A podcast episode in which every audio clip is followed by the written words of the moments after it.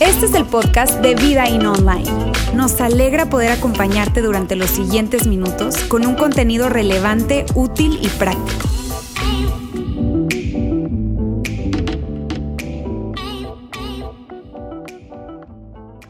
¿Cómo se debería reaccionar increíblemente? ¿Cómo se debería reaccionar de tal forma que tus hijos dijeran, ¿quién agarró a mi papá y me lo cambió por esta persona dulce, paciente y tierna? Ese no es mi papá.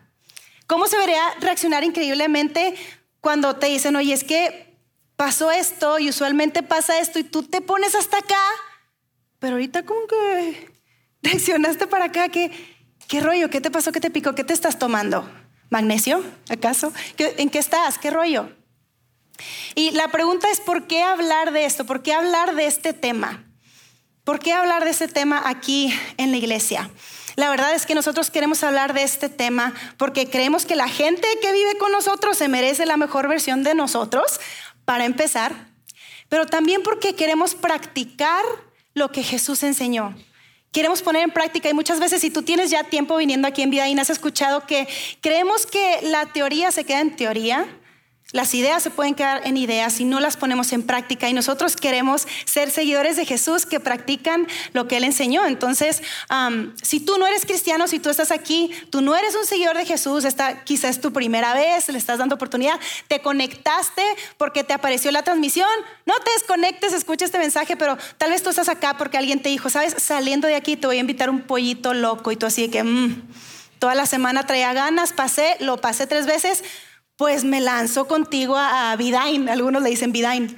Vidain. Me lanzo contigo a Vidain. Bienvenido si este es tu caso. Y escucha, todo lo que yo voy a decir de aquí al final es opcional para ti. No te sientas así como que presionado de que, ah, o sea, me trajeron para decirme que yo reacciono, me estás tratando de decir algo. No, no se trata de ti. No, es, es opcional todo lo que diga de aquí al final. Te puedes relajar, estar tranquilo, pero paréntesis, todo lo que vamos a escuchar, si lo aplicas, la gente que te rodea, la gente con la que más interactúas, yo creo que te lo va a agradecer. Entonces, elige, si algo tú dices, tú, bueno, puedo practicar esto, elígelo. Pero si tú eres un seguidor de Jesús, si tú eres alguien que quiere aplicar sus enseñanzas, entonces esto no es opcional. Esto no es opcional para mí, que me considero seguidora de Jesús. Esto es un requerimiento. Esto es lo que Jesús nos dijo que teníamos que hacer si queríamos seguirlo. Y a mí me da mucha risa porque creo que mucha gente piensa que los que nos paramos acá a dar el mensaje em, somos personas como que, ay, que no, o sea, que todo perfecto y todo así. Y varias personas se han acercado conmigo y me dicen, oye, Laila, ¿y, ¿y tú te has enojado? Es que, ¿cómo me pregunto? Así, esto es real, es literal lo que les estoy diciendo. Me pregunto cómo se verá una Laila enojada. Y yo, pregúntale a mi esposo. O sea, pregúntale a mi hijo, pregúntale a mis amigas. Claro que me enojo, claro que me enojo.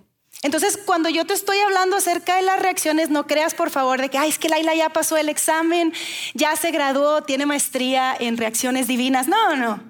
No, de hecho creo que esto es algo, es un estilo de vida. Es un estilo de vida seguir a Jesús y decidir reaccionar como Él lo haría. ¿Por qué? Porque Jesús entendía esto. Jesús entendía que las acciones dicen más que tus palabras. Pero, como veíamos la semana pasada, las reacciones, las reacciones hablan más fuerte que ambas. Las reacciones hablan más fuerte que tus palabras y hablan más fuerte que tus acciones. Y Roberto nos contaba que hay dos tipos de reacciones que hace que la gente, ya sabe, se detenga y, observe. Y si estás en un centro comercial, como que saca el celular y se pone así como que, uh, tal vez me hago viral con esto que estoy captando. La, eh, la primera reacción, el primer tipo de reacción es la sobrereacción. Y es ese típico ejemplo del niño que está en el, en en el supermercado y la mamá no le compró lo que quería y empieza a sobrereaccionar. Y yo creo que todos hemos visto ese niño o todos hemos tenido ese niño. O todos hemos sido ese niño en donde después la mamá trata de, ya, ya, sabes de que mi hijito, mira mi amor, después, después, y termina la mamá sobre reaccionando, terminamos nosotros sobre reaccionando y nosotros terminamos en ese video viral peor que el niño mismo, ¿no? Y eh, la otra, el otro tipo de reacción es, la sobre infrarreacción. La sobre infrarreacción. Y esa es la reacción que Jesús nos enseña y nos invita a tener. Y la sobre infrarreacción es esa reacción inesperada. Nadie se espera que alguien con ese duelo reaccione así. Es una reacción ilógica. Oye, es ilógico que tú estés reaccionando así después de lo que yo te hice. Yo pensé que ibas a estar enojado conmigo, pensé que ibas a estar hablando pestes de mí. Es una reacción sobresaliente al dolor, a la crítica. Tú deberías de estar enojado, pero tú los perdonaste, ellos te abandonaron, pero tú te quedaste. ¿Cómo? ¿Cómo? No es, no es normal. Esa es una reacción que sorprende a las personas. Es una reacción que sorprende a las personas. Y Jesús nos invita a tener ese tipo de reacción porque es una reacción que refleja el corazón del Padre. Jesús veía la ofensa como una oportunidad de que tú y yo pudiéramos reflejar cómo era Dios, cómo es Dios, cómo se comporta Él ante nuestro pecado, ante nuestras promesas no cumplidas, ante esas negociaciones que hacemos tal vez con Él y luego se nos olvida y luego ya no hicimos nada. ¿Cómo respondió Jesús a nosotros? Respondió con amor, respondió con gracia, respondió con perdón, respondió con misericordia y nos invita a tener esa misma reacción con las personas que muchas veces nos han herido. Y esta sola es la primera parte de la ecuación. Hay algo que es un poco más como fundamental o va en el núcleo de ser un seguidor de Jesús. Y tiene que ver con esto. Nuestras reacciones reflejan nuestra confianza o nuestra falta de confianza en Dios. Tu forma de reaccionar la está viendo la gente. Si tú te consideras un seguidor de Jesús, la gente está viendo cómo tú reaccionas. La gente está viendo cómo tú reaccionas. Y muchas veces tú y yo tenemos una tendencia como seguidores de Jesús de reaccionar como si Dios no estuviera en control de la situación, de la circunstancia, de lo que nos están haciendo. Y entonces la gente que nos ve dice, ay, entendí. O sea que tu fe se trata de compartir cositas bonitas en redes sociales, de tener el Padre Nuestro cuando entro a tu casa, ya, ya entendí. Pero o sea que realmente no confías en Dios, es como tu amuleto, o sea, ¿qué, qué es? Y la gente demerita nuestra fe, porque nuestras reacciones demuestran que realmente no confiamos en Dios. Nuestras reacciones demuestran quién creemos que tiene el control de los resultados, quién controla los resultados. Y yo te voy a ser súper honesta. Yo sobre reacciono cuando siento que las cosas se salen de mi control. De hecho, cuando las cosas están fuera de mi control, yo tiendo a reaccionar. Porque aunque me ven aquí en buena onda, tengo un problema de control. Probablemente tú también. Y me gusta controlar las situaciones y me gusta controlar a las personas y cuando las cosas no están saliendo de mi manera, me frustra. Y reacciono y sobre reacciono. Incluso, y termino pidiendo perdón. Porque aunque tal vez estaba en lo correcto, tal vez tenía razón, pero no manejé la situación de la mejor manera. Sobre reaccioné, entonces termino pidiendo perdón. Y la pregunta que yo te quiero hacer es esta. ¿Qué dicen tus reacciones? De tu confianza en Dios? ¿Qué dicen tus reacciones de tu confianza en Dios? Como papá, como mamá, ¿cómo reaccionas físicamente? ¿Cómo reaccionas emocionalmente? ¿Cómo reaccionas ante ese comentario en redes sociales? ¿Cómo reaccionas en tu grupito de WhatsApp con las vecinas?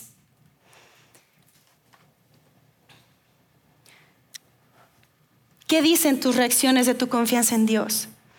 ¿Y qué pasaría si tú estuvieras plenamente convencido de que Dios realmente tiene el control de los resultados? De eso que dijo Pablo en Romanos 8:28, que bastantes no sabemos por acá, y sabemos que los que aman a Dios, todas las cosas les ayudan a bien, esto es a los que conforme a su propósito son llamados. Y si lo creyeras de verdad, y si creyeras que Dios tiene el control, determina los resultados, ¿cómo sería tu vida? ¿Cómo se vería tu confianza en Dios? Y ese es el punto, ese es el punto que Jesús trató de marcar a lo largo de su ministerio. Ey, confía en Dios, Él tiene el control. Ey, si Él cuida de las aves, va a cuidar también de ti. Ey, a Él no se le escapa nada, Él está en control. Él te está viendo, Él cuida los detalles, a Él no te le has salido de sus manos, Él no se ha olvidado de ti. Ese, ese era el punto de Jesús. Y cuando tú ves cómo reacciona alguien que pone su confianza en Jesús, es súper poderoso y tiene un impacto, tiene un impacto bien fuerte. Y hay algo que yo recuerdo de mi niñez que no, no quiero olvidar, eh, es que más o menos a mis 6, 7 años a mi mamá eh, le diagnostican cáncer y fue súper rápido, pero a mí me sorprendió su reacción en medio de todo este proceso. Y su reacción yo creo que ella tenía temor. Yo creo que ella probablemente le pasó por la mente, oye, yo soy una buena persona. De hecho, ella es la mejor persona que yo conozco en la vida. Si tú la conoces, tú pudieras decir, yo creo que sí, ella es de las mejores personas. Una persona buena, una persona bondadosa, una persona que perdona, una persona que, que abraza, que platica. ¿Por qué a mí? Pudo haber reaccionado con esa pregunta, oye, ¿por qué? ¿Por qué a mí? Se pudo haber amargado y tal vez pudo haber pasado ese, ese tiempo reclamándole a Dios. Y sin embargo yo recuerdo a mi mamá cantándole a Dios, eligiendo pasar ese tiempo orando con mi papá, con mi, con mi familia. E, ella nos decía, vamos a cantarle a Dios, yo necesito, vamos a cantarle a Dios. Y yo me acuerdo que tenía siete años tal vez, pero yo, yo le entré y le pregunté, mami, tú te vas a morir. Tú, tú te vas a morir. Y ella me dijo, tal vez. Ella tenía un diagnóstico de metástasis y me dijo, tal vez. Pero si me muero, yo sé a dónde voy a ir. Y si me quedo, sé que voy a estar con ustedes y yo sé quién controla los resultados. Y yo confío en que Él tiene la última palabra y que Él tiene un buen propósito para nosotros, para nuestra familia. Y ahí me enseñó, de hecho, Josué 1.9, mira, no tengas miedo, Laila, Dios está contigo. Y eso fue tan clave para mí que años después yo soy diagnosticada con un tumor hipoficiario y empiezo a tener problemas de salud y una enfermedad crónica y estar constantemente haciéndome pruebas y infertilidad y demás. Y su reacción ante esa situación se me quedó tan clavada en mi mente y en mi corazón que yo pude decidir, yo puedo reaccionar como mi mamá lo hizo en algún momento, en el momento más fuerte de su vida, yo puedo reaccionar confiando en quien tiene el control de los resultados, aunque la vida no se vea como yo la quiero. Yo puedo confiar en que Dios tiene el control de los resultados. Y muchas veces yo me he preguntado esto, Laila, ¿será que tú tienes el control de las cosas? No tengo ni el control de que la prueba de embarazo me salga positiva. No tengo el control de nada.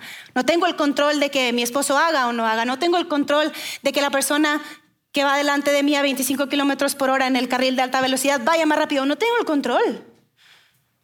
¿Cómo voy a elegir reaccionar? Y el reto que nos pone Jesús es, haz una pausa, al menos 30 segundos antes de reaccionar. Como se espera que reacciones, ¿Cómo podrías reaccionar, haz una pausa de al menos 30 segundos y haz esta pregunta. ¿Cómo se vería y cómo sonaría si yo respondiera con la convicción de que Dios tiene control de los resultados? A ver, ¿cómo se vería? Y probablemente si tú estás acá, tú me dices, Laila, se vería súper tonto, se vería súper pasivo, se vería, de, de verdad, se vería mal. O sea, no puedo quedarme con los brazos cruzados. ¿Cómo que cómo se vería? Ah, ya entiendo, Laila. Es que, ¿sabes algo? Tú vives en un mundo de Barbie, líder de alabanza, que adora. Tú vives en un mundo color de rosa. Ese no es el mundo real, Laila. Déjame te explico. Y yo sé que probablemente si tú estás aquí, tú has vivido cosas mucho más fuertes de lo que yo he vivido o de lo que yo voy a vivir. Yo sé. Pero hablo a la luz de lo que Jesús vivió.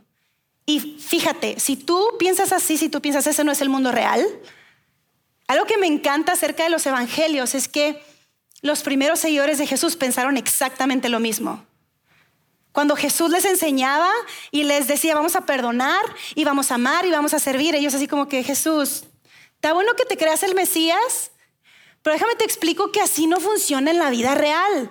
Yo te enseño chiquito, sígueme. Digo, no, yo te sigo, pero yo te enseño. O sea, como que ellos decían, no, no, no. No hay evidencia en la Biblia de que alguien antes de la resurrección de Jesús haya aplicado sus enseñanzas, las haya tomado en serio, hayan puesto la otra mejilla, hayan recorrido la milla extra, hayan ayudado, hayan... No hay evidencia. De hecho, hay, algo que escribe Lucas y yo creo que cuando Lucas estaba como documentando todo esto, yo creo que le dijeron, ¿sabes? Porfa, cuando escribas acerca de mí, los discípulos, yo creo que le dijeron, ¿te puedes omitir lo que yo hice? Pudieras, nada más, sáltate esta parte, hay mucho de dónde escoger. Y Lucas así como que es que no puedo saltarme esta parte porque esto fue lo que sucedió. Y al final de su ministerio, Jesús, ya tres años, tres años y medio al final de su ministerio, él va hacia Jerusalén. Y eso es lo que ocurre, esto es lo que nos escribe Lucas. Jesús salió con determinación hacia Jerusalén. Y me gusta la palabra determinación, me gusta la palabra determinación porque en este punto, te digo, él ya estaba al final de su ministerio, él sabía a qué iba a Jerusalén.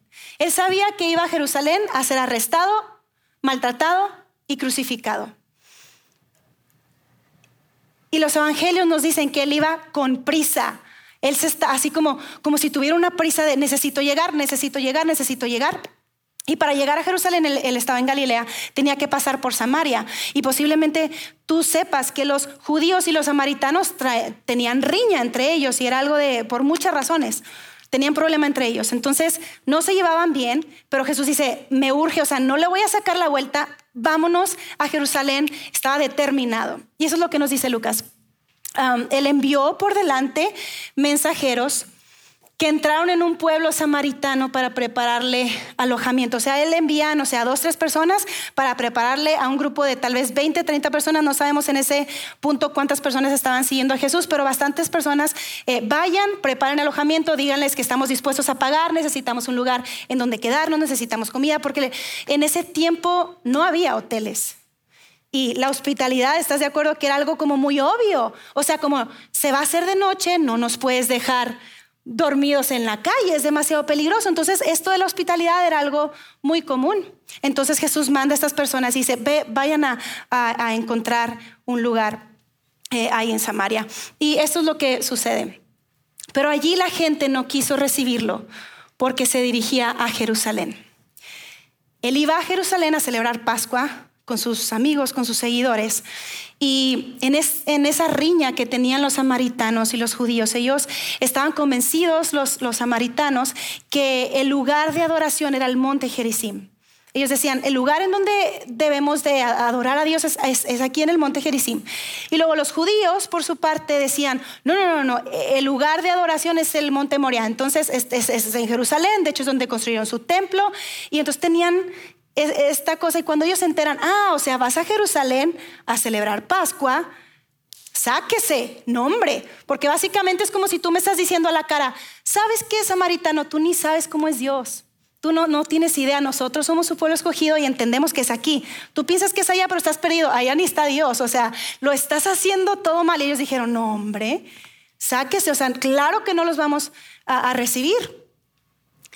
Y entonces cuando sucede esto, eso es lo que nos, cuenta Lucas, cuando los discípulos, Santiago y Juan, vieron esto, y quiero hacer un paréntesis aquí en Juan. Este Juan es el mismo, el mismo Juan que después de que Jesús resucita, años después, ya él está grande, él está viejo, él nos trae este concepto que la mayoría de nosotros conocemos, pero que no se conocía en ese entonces, el concepto de que Dios es amor, Dios es amor. Y tal vez el versículo más eh, conocido mundialmente, Juan 3:16, él escribió, porque de tal manera amó Dios al mundo que dio a su único Hijo para que todo aquel que cree en Él no se pierda, sino que tenga vida eterna. Bueno, ese mismo Juan, pero antes de la resurrección, así es como reaccionó. Vieron esto y le preguntaron, Señor, ¿quieres que hagamos caer fuego del cielo para que los destruyas? Mismo Juan, que Dios es amor. Te hemos visto que tienes poder, entonces danos tantita autoridad y nosotros, mira, tú hazte para atrás, nos salimos aquí de la ciudad y mandamos caer fuego del cielo y incineramos a todo el mundo para que entiendan, para que vean con quién se ha metido, que no nos reciben, que no te reciben a ti, maestro rabí. Hazte para atrás, nosotros vamos a mandar caer fuego del cielo. Y Jesús así como, No, es exactamente lo opuesto de lo que me has visto hacer, es exactamente lo opuesto de lo que me has visto enseñar, es lo opuesto de lo que me has escuchado orar y hablar con Dios. ¿Será que soy el peor rabí de la historia de los rabinos? O sea, no has entendido nada de lo que te he dicho. Y Lucas continúa diciendo que, que Jesús se volvió a ellos y los reprendió. Y la palabra reprendió es la misma palabra griega que él usa cuando él dice que Jesús reprendió demonios. Así que te puedes imaginar cómo les contestó Jesús, ¿verdad? Y Jesús empieza a decirles, no, no, nosotros no pagamos mal por mal. Nosotros no respondemos así. En mi reino las cosas no son así, es, al revés. En los reinos de este mundo sí, tal vez sí, pero en mi reino no. En mi reino, si tú quieres seguirme, tienes que dejar eso atrás. Tienes que aprender a perdonar, tienes que aprender a reaccionar reflejando a tu Padre Celestial.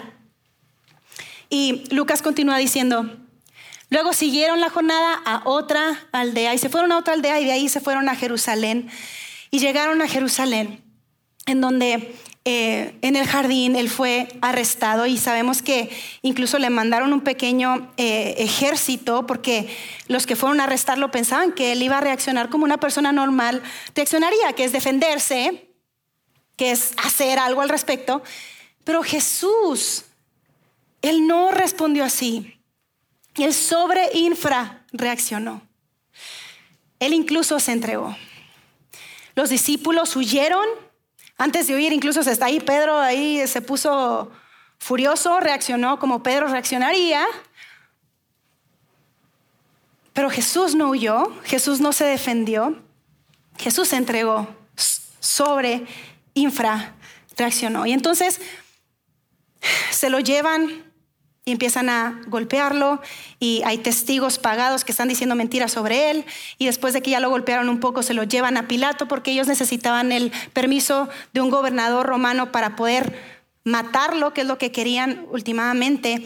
Y Pilato lo ve y dice, bueno, no entiendo por qué tanto hate, por qué tanto odio hacia este hombre, como que no, te compro que no te caiga bien, te compro que, que ha dicho que es quien mm, evidentemente no es, que es rey de no sé quién, o sea, pero así como para pena de muerte, pero bueno, Pilato manda que lo azoten, Pilato manda que lo azoten. Y en, en este punto yo me quiero detener porque muchas veces yo y creo que tú también Estamos leyendo la historia de Jesús y como ya no la sabemos y como la hemos leído mil veces y porque incomoda pensar que le hicieron esto, no nos detenemos en pensar en estos azotes. Y estos azotes no es como tu mamá se, se quitaba la chancla cuando te iba a dar. Mi mamá nunca hizo eso, gracias mamá. Pero no, no fue así. Los azotes que le dieron a Jesús, ¿sabes? Eran, era un látigo con muchas eh, cuerdas de cuero y al final tenía como pedazos de hueso y de metal muy afilados que rompía la piel, dejaba la piel como carne viva. Hombres fuertes le dieron y le dieron y le dieron hasta desfigurar su rostro. Jesús literalmente se estaba desangrando en este momento. Así estaba Jesús. Y Juan, Juan, por otra parte, nos escribe y nos cuenta qué es lo que sucedió adentro. Él tenía personas ahí, testigos, que después le contaron. Y nos cuenta cómo Pilato, viéndolo desfigurado, comienza a interrogarlo. Y eso es lo que, lo que le dice, hey, ¿te niegas a hablarme? Dijo Pilato, ¿no te das cuenta que tengo poder? Yo tengo poder para ponerte en libertad o para mandar que te crucifique. ¿No te das cuenta? ¿Tú no sabes quién soy yo? ¿Tú no sabes quién soy yo? ¿Por qué, ¿Por qué bajas la mirada? ¿Por qué te quedas callado? Contéstame. Contéstame. Yo tengo el poder de decidir si te mueres o vives. Será cierto que él tenía ese poder. Si Jesús hubiera creído que Pilato tenía el poder para decidir su destino, él hubiera estado rogando por una muerte rápida. Pero Jesús no creía eso y Jesús nos invita a no creer eso tampoco. Y continúa, Jesús le respondió, Pilato, tú no tendrías ningún poder sobre mí si no se te hubiera dado de arriba. Y Pilato reaccionó, yo me imagino como, a ver, espérate, o sea, me estás minimizando. Es que tú todavía no entiendes quién soy yo. ¿Me estás diciendo que soy un engranaje más en ese sistema romano? No, no, no. ¿Me estás diciendo que yo no sería nada sin Roma? No, no, no, no, no. Tú no sabes quién soy, tú no entiendes quién soy yo. Pero entonces le ve la mirada a Jesús y ve su paz, y ve su forma de hablar, y ve su forma de comportarse. Y empieza a llenarse de temor, porque entiende que Jesús no estaba hablando de Roma. Jesús estaba hablando de un poder más alto, más allá de un imperio, más allá de un emperador. Y Pilato tiene miedo y, y entonces eh, Juan nos dice que desde entonces Pilato procura poner en libertad a Jesús, pero tú te sabes la historia. No, no pudo ponerlo en libertad porque no tenía tanto poder como él creía tener. Y Jesús fue crucificado. Y del otro lado de la resurrección, Pedro, con toda la vergüenza que tenía por cómo él había reaccionado en el arresto de Jesús, por cómo lo había reaccionado ante una niña, por cómo había reaccionado eh, al negar a Jesús, detrás de la resurrección, Él nos cuenta él nos cuenta lo que aprendió acerca de Jesús a lo largo de su vida en el momento de la crucifixión. Y de nuevo, probablemente Él diría, si pudiéramos ahorrarnos esta historia y no hacerme quedar tan mal, hagámoslo, amigos, discípulos que están escribiendo los evangelios, que ellos no sabían que estaban escribiendo los evangelios, pero yo creo que cuando estaban documentando, él dijo, porfas, sáquenme de ahí porque es que reaccioné bien mal, pero ahorita ya creo, pero... Y todos le dijeron, no, a ver, Pedro, esto fue lo que pasó, esto fue lo que pasó, y esto es lo que vamos a escribir. Esto es lo que vamos a escribir. Y sabes, algo curioso es que no había héroes en ese entonces, no había creyentes antes de la resurrección.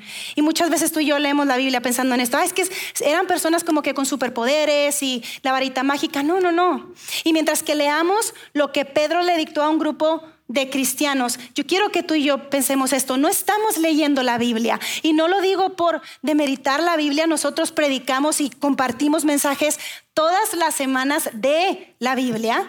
Quiero que nos pongamos en ese contexto histórico en donde lo que está escribiendo Pedro es lo que él vivió y es su perspectiva y es su experiencia que después fue recopilada y puesta en lo que hoy tú y yo conocemos como la Biblia. Pero esa es su perspectiva, es lo que él mismo vivió con Jesús. Y eso es lo que él escribe, eso es lo que él escribe. Jesús, cuando proferían insultos contra él, no replicaba con insultos.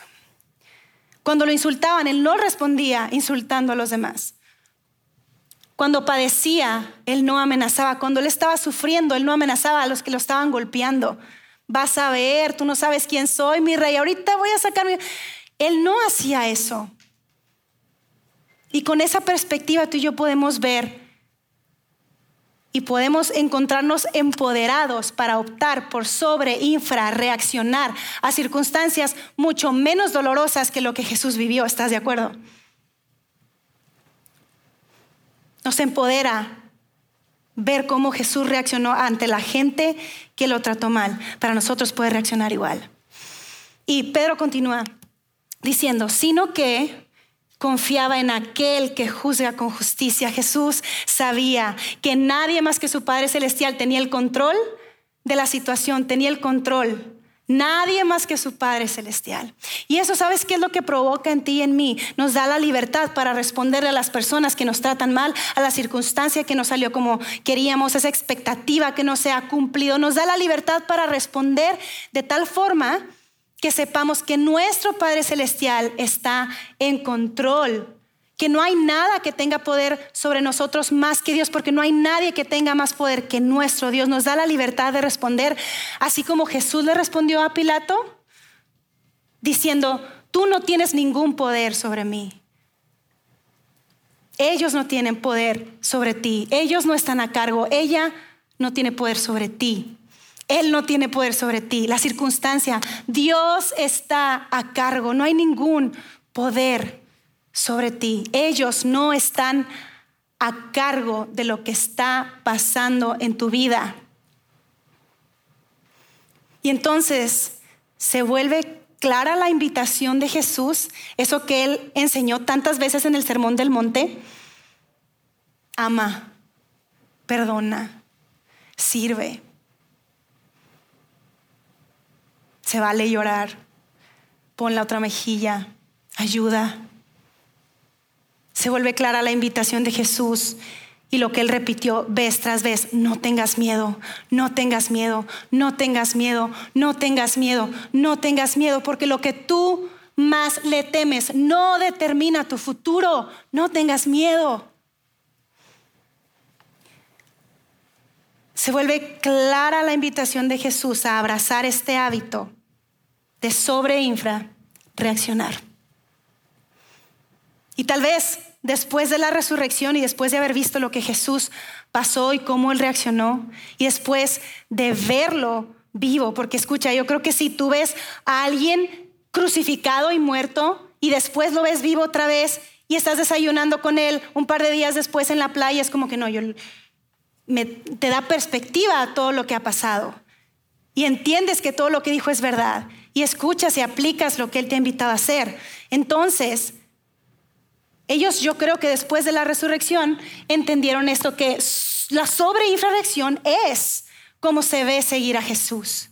Sobreinfrarreaccionar es como se ve ser un cristiano, un pequeño, pequeño Cristo, un seguidor de Jesús. Así se ve. Y muchas veces tú y yo decimos, bueno, es que yo creo, es que yo me sé, es que yo vengo a la iglesia, es que yo sirvo, casi todos los domingos sirvo, si sabías? Pero si tus reacciones indican lo contrario, entonces, ¿qué está diciendo tu fe acerca de ti? Porque sobre infrarreaccionar es como se ve seguir a Jesús. Y la invitación de Jesús es, yo quiero que te reconozcan, no por lo que sabes, no por lo que crees, sino por tus reacciones inusuales.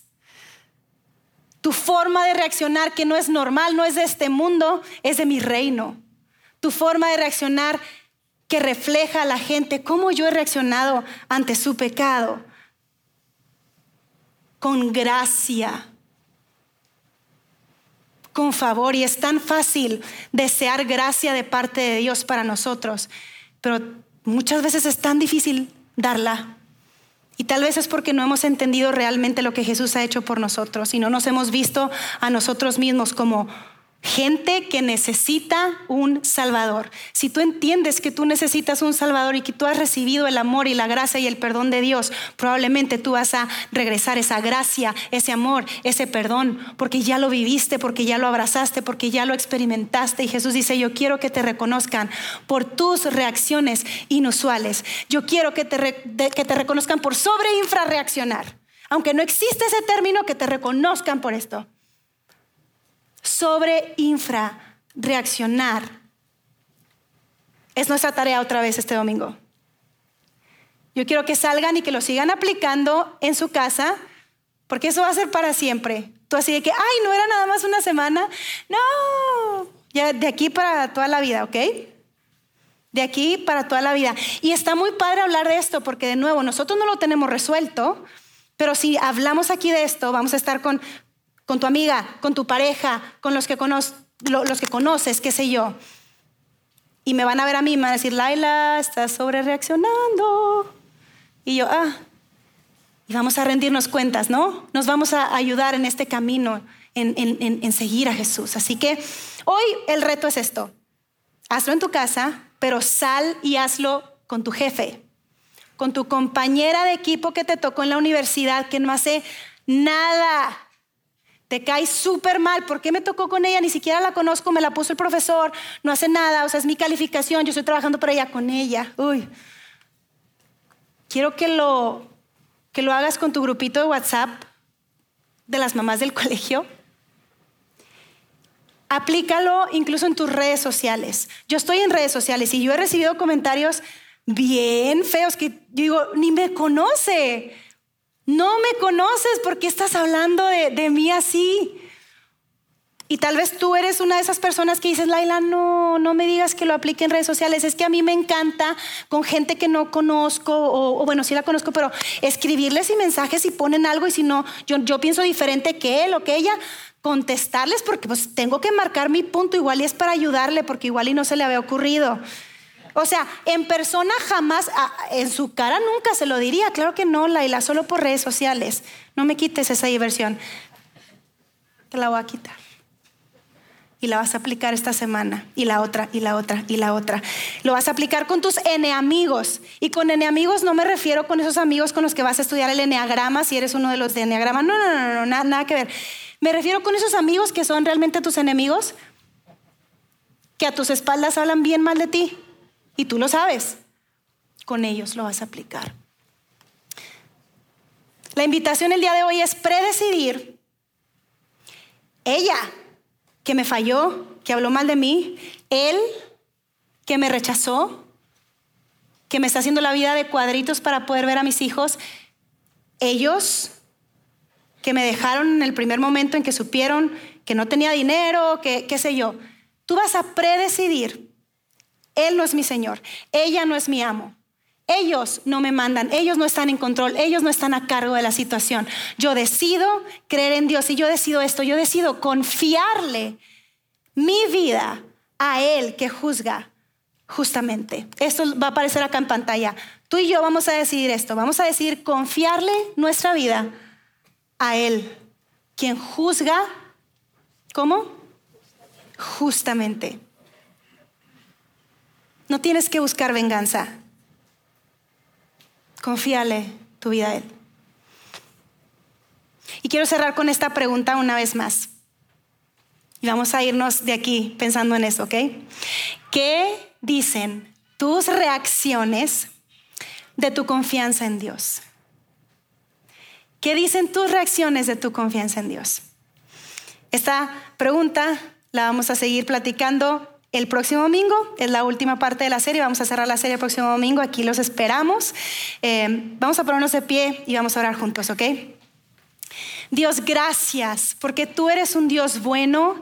Gracias porque tú nos muestras a través de la vida de Jesús cómo luce reaccionar como nuestro Padre Celestial, cómo luce reaccionar ante las personas que nos fallan, que nos hieren, que hablan mal de nosotros, que nos critican, ante las personas que hacen que la vida sea imposible, ante situaciones, ante diagnósticos, cómo luce reaccionar como si Dios estuviera en control, porque tú lo estás. Esa es la realidad. Nuestro Dios está en control, nuestro Dios sigue en el trono. Y en este momento yo quiero poner a cada persona que está aquí, que está conectada en línea o que está escuchando este mensaje a través de nuestro canal de podcast, quiero poner su situación que yo no la conozco, pero Dios, gracias porque tú sí.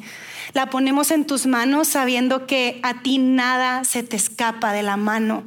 Nada te toma por sorpresa y cada lágrima que derramamos, tú no, tú no la desechas podemos ir contigo así como nos sentimos y expresarte nuestras emociones.